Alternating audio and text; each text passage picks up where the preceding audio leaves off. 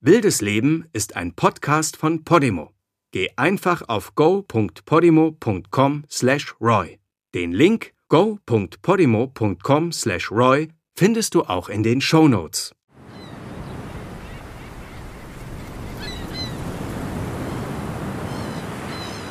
Ende der 50er Jahre auf den Deichen von Nordenham bei Bremerhaven. Tiefes Blau spannt sich über den gesamten Himmel. Die schmalen Pfade scheinen ins Nirgendwo zu führen. Nichts stellt sich hier dem Blick in den Weg. Der Wind zerzaust die Wiesen und die Träume eines hageren jungen Mannes mit dunklem Seitenscheitel fliegen weit über den Horizont hinaus.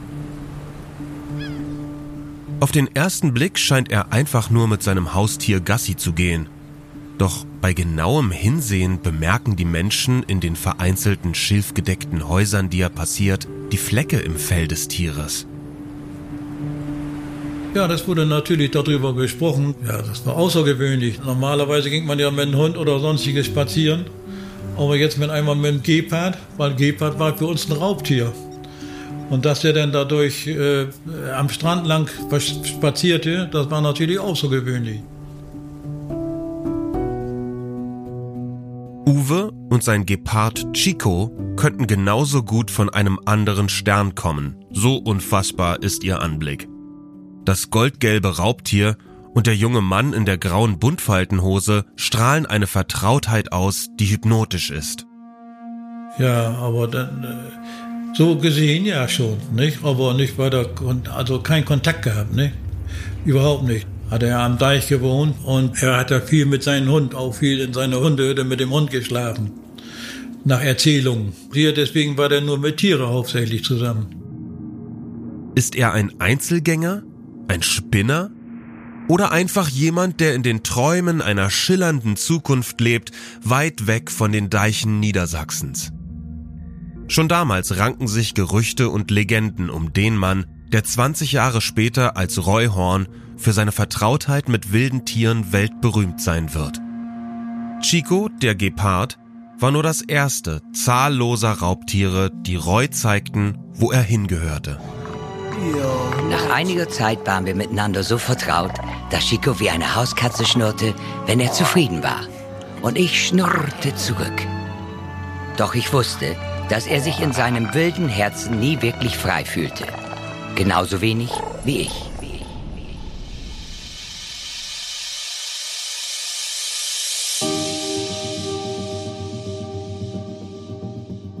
Dies ist die unglaubliche Geschichte zweier Nachkriegskinder, die auszogen, um die Welt zu verzaubern. Das Märchen eines Paares, das Las Vegas zu dem machte, was es heute ist. Die Legende deutscher Auswanderer, die das Klischee vom amerikanischen Traum verkörpern, wie kaum jemand anderes und deren Karriere von einer Sekunde auf die andere Geschichte war. Wer waren die beiden hinter den Kulissen, die sie immer wieder zwischen sich und ihr Publikum schoben? Welche Rolle spielten die Raubtiere, die wie Fabelwesen ihre Welt bewachten? Und wie schafften sie es, über 40 Jahre lang ein stetig wachsendes Publikum in ihrem Band zu halten, ohne unter der Last ihres Ruhms zu zerbrechen? Dafür haben wir mit denen gesprochen, die dabei waren und von denen sich viele zum ersten Mal äußern. Ihr hört Wildes Leben. Die magische Geschichte von Siegfried und Roy.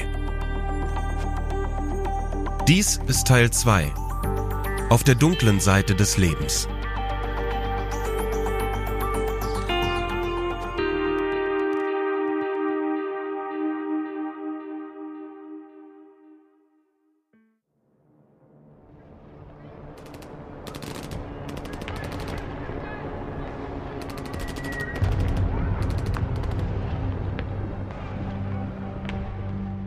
Man in seinem Reisepass stehen, geboren Deutschland 1939 lässt man dadurch die Welt wissen, dass man auf der dunkleren Seite des Lebens geboren ist.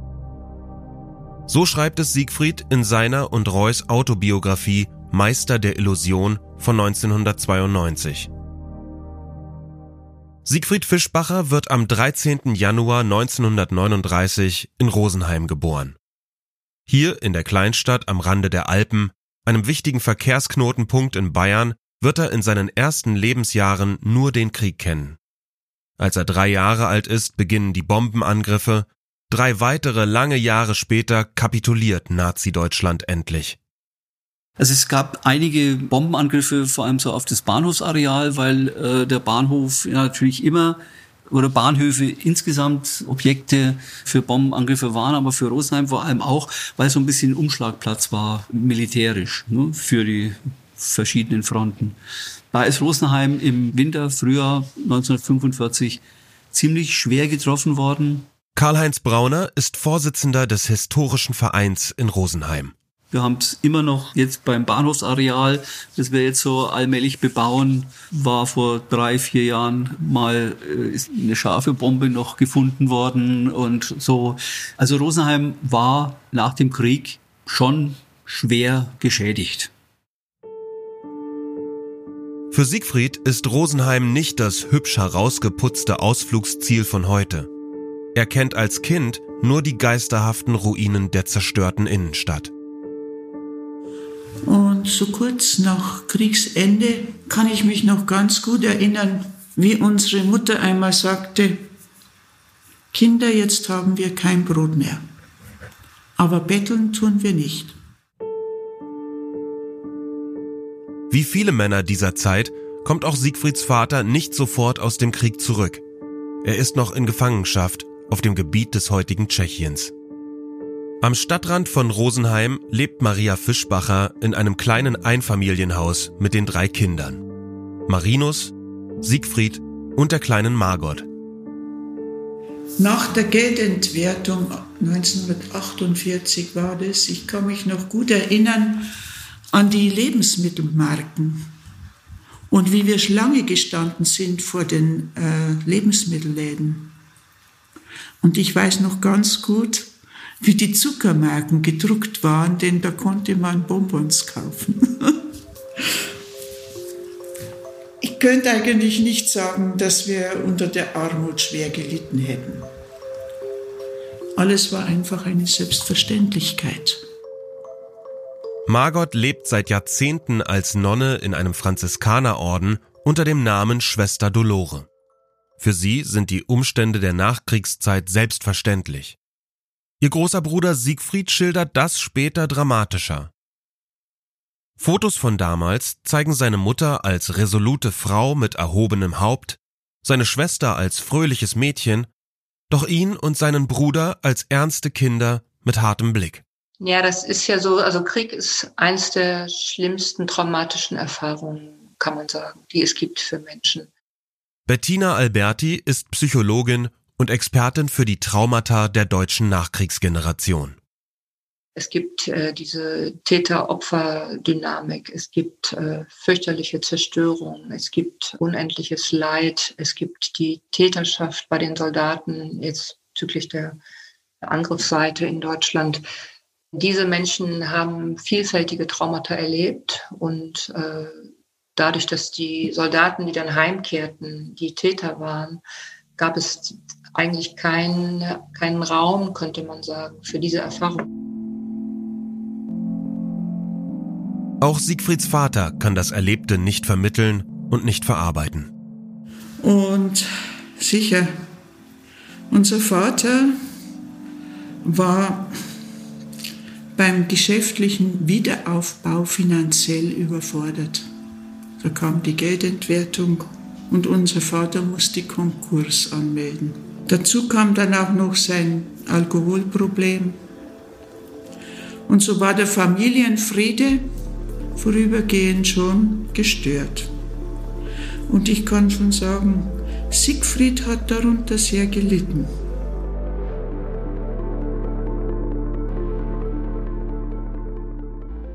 Expertinnen wie Bettina Alberti sprechen seit einigen Jahren von Tätertraumatisierung. Ein schwieriger Begriff, weil ja die Opfer eigentlich diejenigen sind, die traumatisiert wurden. Aber die Täter selber, die Soldaten, haben es angerichtet, haben ihre Menschlichkeit aufgegeben und sich dadurch auch massiv verändert. Ne, und wenn er dann heimkehrt und kommt in ein Land zurück, wie viele Kriegsheimkehrer dann ja erlebt haben, was den Zusammenbruch erlebt hat, was den Krieg verloren hatte. Viele waren ja überzeugt vom Nationalsozialismus, haben ja geglaubt, dass sie gewinnen würden. Und diesen Zusammenbruch zu erleben und diese, äh, diese Illusion auch der Grandiosität, die ja bestand, das zu erleben, dass das alles verloren war, äh, ich würde mal sagen, das ist eine unglaubliche seelische Aufgabe gewesen. Und das verändert Menschen massiv. Maria Fischbacher trotzt dem Alkoholkonsum ihres Mannes, hadert mit den Konflikten in ihrer Ehe und findet doch keinen Ausweg. Wie damals im zutiefst katholischen Bayern so üblich, war Scheidung keine Option. Siegfried schreibt später darüber, also fand meine Mutter sich mit einem entbehrungsreichen Leben ab, was dazu führte, dass sie außer Kummer und Sorgen kaum ein Gefühl zeigen konnte. Ich habe nie erlebt, dass meine Eltern sich oder uns umarmten oder küssten. Ich habe sie nie Ich liebe dich sagen gehört. Andererseits umarmten auch wir nie unsere Eltern oder sagten ihnen, dass wir sie liebten.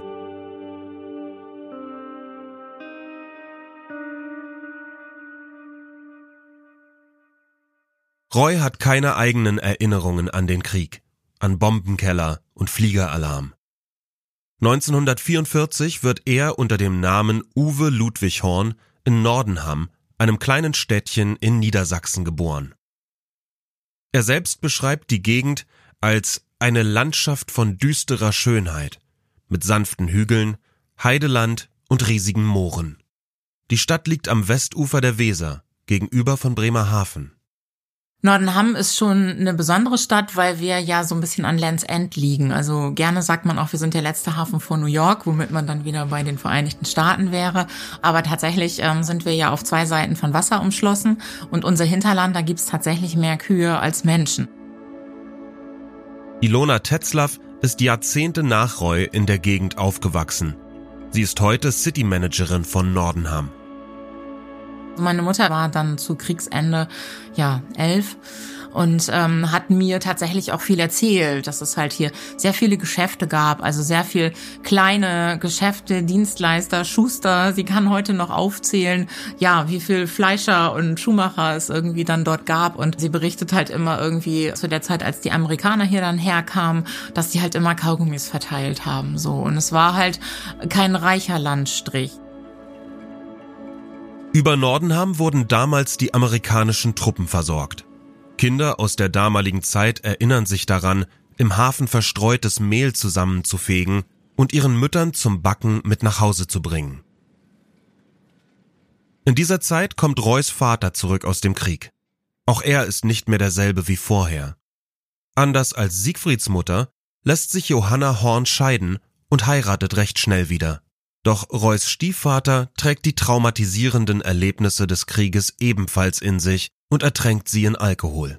Nordenham ist für ihn die Stadt, in der er geboren wurde, in der er zur Schule gegangen ist, in der aber ja auch sein alkoholkranker Vater halt irgendwie war, der dann die Familie geschlagen hat. Er war ja der jüngste von vier Jungs, ne, war also dann auch derjenige, der wahrscheinlich immer die Prügel kassiert hat. Für viele Kriegsheimkehrer ist Alkohol der einzige Weg aus den grausamen Erinnerungen.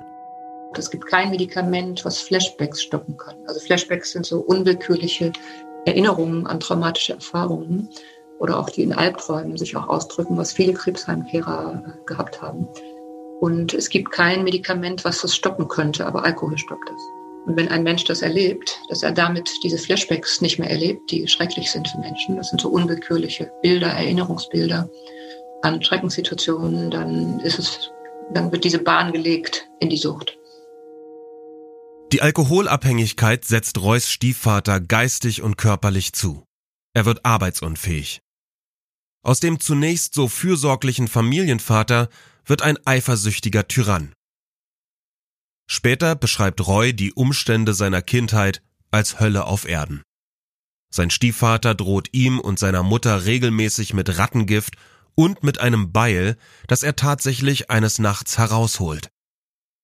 Roy und seine Mutter müssen sich in einem Zimmer einschließen, während der Stiefvater volltrunken versucht, die Tür einzuschlagen.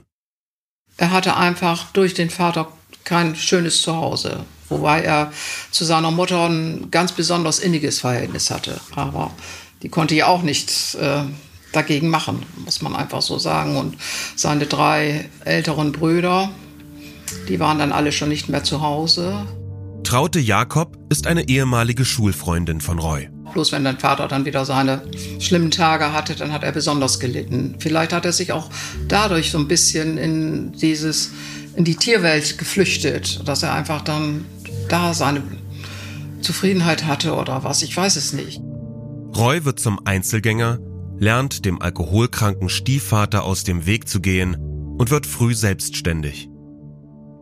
Und wenn Eltern selber in, in Verzweiflung, in Depression, in Sucht sind, in Traumatisierungen verstrickt sind innerlich, dann ist für ein Kind diese Form von Kindheit eigentlich nicht möglich. Also dann muss ein Kind anfangen, man könnte sagen, seelisch erwachsen zu werden, obwohl es eigentlich Kind ist. Und äh, das kostet sozusagen den Preis, dass es seine eigenen Bedürfnisse, seine eigenen Interessen nicht mehr verfolgen kann und äh, sich primär dann auf die Erwachsenen richten muss, wie es denen helfen kann. Und das tun Kinder auch aus Liebe natürlich. Kinder lieben ihre Eltern. Roy spielt zwar mit den anderen Kindern in Nordenham, bleibt aber am liebsten für sich und verliert sich in seiner Fantasie. Weil viele das nicht nachvollziehen konnten, wenn er so ein, ja, wir sagten ja früher als Kinder Hokuspokus machte und so, sich verkleidet und so haben viele gedacht, na, irgendwie spinnt der ja, ne, ja, aber ja, ja. was aus der Spinnerei geworden ist, das haben wir ja dann erlebt. Der hatte einen Hund und eine, nee, den Hund hat er, glaube ich, erst später gehabt, erst eine Katze und mit der schon so kleine Zauberkunststücke versucht und sich verkleidet und ja, mit dem Hund dann auch, mit der Hexe. Also das war, war schon seine Welt, muss man einfach sagen. Vielleicht liegt hier der Ursprung für Reus Liebe und seine außergewöhnliche Verbindung zu Tieren. Sein Hund Hexe ist sein engster Vertrauter. Manchmal, so erinnern sich die Menschen in Nordenham, schläft Roy sogar bei ihm in der Hütte. Ich fand Trost bei meinem Wolfshund Hexe, mein bester Freund und Beschützer. Wir schauten gemeinsam über die Kornfelder zu den Schiffen in der Ferne, die für mich eine bessere Welt darstellten.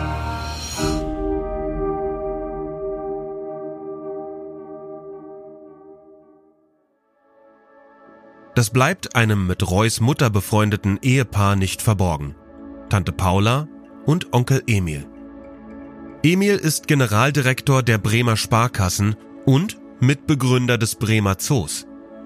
Er ermöglicht Roy unbeschränkt freien Zugang zum Zoo, sodass der häufig nach der Schule herkommt, Käfige sauber macht und mit den Tieren spricht. Dort im Raubkatzengehege trifft Roy auf jemanden, ohne den es Siegfried und Roy, das Magierduo, nicht gegeben hätte. Als ich Chico, einen Geparden aus der Wildnis Somalias, zum ersten Mal kennenlernte, hatte ich das Gefühl, dass es zwischen uns keine Gitter gab. Es entstand sofort eine Verbindung, wie bei so vielen Dingen in meinem Leben, die mir bestimmt waren. Während Roy sich langsam von seinem Elternhaus abkapselt und beginnt, die Gesellschaft wilder Tiere zu suchen, ringt Siegfried in Rosenheim immer noch um die Anerkennung seines Vaters. Ich beschloss, Vater meinen ersten Zaubertrick vorzuführen. Hm? Oh, wie ging das? Für einen Moment verfolgte er das Wunder mit den staunenden Augen eines Kindes. Die Kunst der Illusion wurde zu meinem Leben. Und in meinem Herzen spürte ich ihre gewaltige Macht. Für Siegfried ist die Zauberei nicht nur ein Hobby. Sie erfüllt eine konkrete Funktion in seinem Leben. Viele Kinder gehen in diesem Alter, also so bis zum sechsten Lebensjahr ungefähr, sowieso in, in ihren Gedanken, in ihren, in ihren seelischen Erleben in magische Welten. Und es kann aber auch ein Rettungsweg werden dann, dass man das beibehält, ne, um dieser Realität, die Härten hat, die man schwer aushalten kann, vielleicht als Kind etwas entgegensetzen zu können. Dann wäre es eine Art Flucht, ne, in die Magie zu flüchten. Doch nicht nur, dass er für seine Zaubertricks endlich Anerkennung bekommt, motiviert ihn. Er entdeckt ebenso früh seine Leidenschaft für die Bühne. Der örtliche Pfarrer, der für viele Jungen eine Art Ersatzvater ist, lässt die Kinder auf einer selbstgebauten Bühne Theaterstücke aufführen. Siegfried hat sein wahres Bühnentalent eigentlich schon früh über die Ministrantengruppe beim Theaterspielen entdeckt. Er spielte einmal den heiligen Tartisius so hervorragend, dass das Oberbayerische Volksblatt einen großartigen Artikel in die Zeitung gesetzt hat. Unsere Eltern haben das erkannt, dass er Talent dafür hat. Und Siegfried wurde dann auch immer mehr als Theaterspieler gebraucht und auch bejubelt. Und wenn er auf die Bühne ging, da hat das Publikum oft schon im Voraus geklatscht. Pfarrer Johann ermöglicht Siegfried schließlich einen Ausflug nach München, um im Theater Deutschlands berühmtesten Magier Kalanak live zu sehen. Siegfried ist hin und weg. Spätestens jetzt ist ihm klar, er will auch Entertainer werden, im Rampenlicht stehen. Doch darüber sprechen kann er mit niemandem. Jennifer Fischbacher Siegfrieds Großnichte erinnert sich an die Gespräche innerhalb der Familie. Mein Opa, der hat halt was Gescheites gemacht, der hat einen Malermeister gemacht. Die Margot wurde Nonne und der Siegfried, der so quasi, was macht der? Das ist ja auch nichts Gescheites, um Gottes Willen, also bloß nicht. Und dass auf gar keinen Fall noch im Ausweis drinsteht, dass er Zauberer.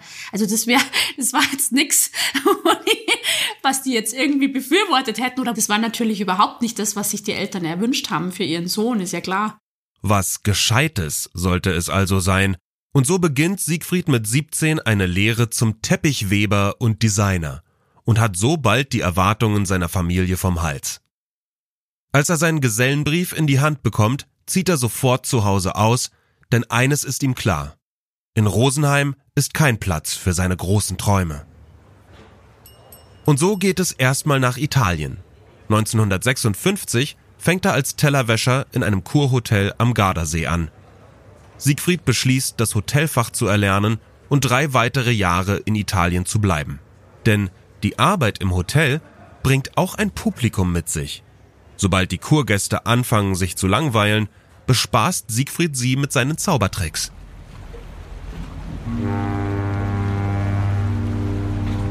Doch das reicht ihm nicht. Wie viele seiner Generation zieht es ihn raus, in die Welt, weit weg. Er heuert Ende der 50er als Steward auf der MS Bremen an, einem deutschen Passagierschiff, das zwischen Bremerhaven und New York pendelt ein majestätisches Turbinenschiff, über 200 Meter lang, mit einem Schornstein in der Mitte und zwei Segelmasten, an denen im Hafen bunte Wimpel flattern. Ob Siegfried und Roy damals ab und zu mal aneinander vorbeigingen, ohne sich zu kennen? Wenn Siegfried vielleicht gerade von Bord ging und Roy durch die immer noch arg vom Krieg gezeichnete Bremerhavener Innenstadt stromerte, sehnsüchtig die Schiffe im Hafen beobachtete, und schließlich auch beschloss, sich mit der MS Bremen in die weite Welt zu begeben? Vielleicht war das auch das, das, äh, der Wunsch, zur See zu fahren, weil er zu Hause eben doch etwas unzufrieden war. Nicht? Könnte ich mir vorstellen. Denn wer, wobei wir hier natürlich an der Küste äh, schon, man sah immer die Schiffe, von Bremerhaven aus sind ja auch viele ausgewandert, viele Menschen. Ähm, ich zum Beispiel, ich wäre liebend gerne zur See gefahren, auch schon mit 14 Jahren. Ich hatte mir immer vorgestellt, ich möchte mal weiblicher Zahlmeister werden. Das gab es damals aber noch gar nicht. Und die Möglichkeit war dann nicht da. Und ich denke, das war bei dem Roy so ähnlich. Der hatte auch dann Fernweh und erstmal weg von zu Hause und aus dieser, diesen beengten Verhältnissen, trotz der großen Liebe zu seiner Mutter. Obwohl er gerade mal 14 ist, heuert auch Roy bei der Reederei Norddeutscher Lloyd an und beginnt auf der MS Bremen zu arbeiten. Ja, am 29. Juni 1959 haben wir uns auf der Bremen kennengelernt und haben dort in einer Kammer ungefähr 14, 15 Quadratmeter groß mit vier jungen Menschen dann zusammengelebt. Werner Bresser war, genau wie Roy, Schiffspage in schicker Uniform mit Goldknöpfen. Page war eigentlich nur äh, hinstellen, gut aussehen, freundlich sein, mal ein Telegramm wegbringen und am Ende der Reise viel Geld zu kriegen. Wenn er nicht an Bord arbeitet, bleibt Roy immer noch eher für sich. Auf Landgängen kauft er nicht wie die anderen Jungs Klamotten, er kauft Kaffee für seine Mutter zu Hause in Nordenham. Also wir zum Beispiel äh, in Bremerhaven ankamen nach der langen Reise, sind wir meist, wir haben uns verabredet in der Kneipe, am Abend, bevor wir wieder ausgelaufen sind. Der Uwe ging sofort nach Hause, brachte seine Sachen, die er mitgebracht hatte, nach Hause. Manchmal holte ihn auch seine Mutter ab. Aber äh, er war wirklich ein Einzelgänger der Beziehung. Sobald die MS Bremen wieder in ihren Heimathafen einläuft, zieht es Roy immer sofort in den Bremer Zoo. Zu seinem Geparden, seinem Chico. Ja, der Gepard gehörte inzwischen ihm. Ein Geschenk der Zooleitung. Onkel Emil sei Dank. Trotzdem muss er seinen geliebten Chico immer wieder zurücklassen, wenn er an Bord der MS Bremen geht. Dort trifft er bald den Mann, der ihm zeitlebens nie wieder von der Seite weichen wird. In der nächsten Folge von Wildes Leben. Reus Verlangen nach Selbstständigkeit wurde immer größer. Er wollte nur noch weg. Um jeden Preis. Schließlich heuerte er auf einem Ozeandampfer an. Selbstverständlich haben Siegfried und Roy es sich nicht nehmen lassen, irgendwann Ende der 90er einmal ihr Leben in Bonbonfarben mit Weichzeichner verfilmen zu lassen. Natürlich mit IMAX-Kameras und der Synchronstimme von Anthony Hopkins. Nun, Roy kam sich längst nicht so verlassen vor, wie man meinen könnte. Das Schicksal wollte es, dass Siegfried ein Jahr vorher auf demselben Schiff als Steward angeheuert hatte. Er hatte den Kapitän mit einigen seiner Zaubertricks so beeindruckt, dass er die Erlaubnis bekam, im großen Ballsaal vor den Passagieren aufzutreten. Sein Wunschtraum hatte sich erfüllt. Er war jetzt ein richtiger Zauberkünstler. Er ahnte nicht, dass es an Bord noch einen Träumer gab. Wie viel an den Details dieser Version ihrer Geschichte stimmt, ist eigentlich völlig egal. Die grundlegenden Fakten sind verbrieft. Als Siegfried Roy darum bat, ihm bei seiner Vorstellung zu helfen, bekam er mehr als nur einen neuen Gehilfen. Nach der Show wagte es Roy, Siegfried herauszufordern. Er sagte, wenn du ein Kaninchen wegzaubern kannst, warum nicht einen Geparden? Der junge Zauberer sprach daraufhin die großen Worte, mit Magie ist alles möglich. Doch Siegfried ahnte nicht, was Roy wirklich vorhatte.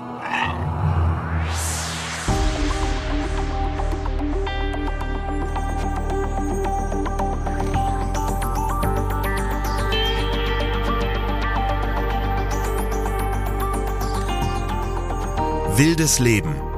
Die magische Geschichte von Siegfried und Roy ist ein Podcast von Podimo, produziert von Bose Park Productions. Recherche und Redaktion Ilona Toller, Lena Alexandra Mempel und ich, Tom Erhardt. Produktionsleitung Mickey Sitsch, ProduzentInnen Sue Holder und Chris Guse. Schnitt und Sounddesign Luca Karduk, Pascal Mokrosch und Alexander von Bagen. Diese Folge enthält unter anderem einige Ausschnitte aus dem Film Siegfried und Roy, die Meister der Illusion in 3D, erschienen bei Highlight Communications und als DVD im Handel erhältlich.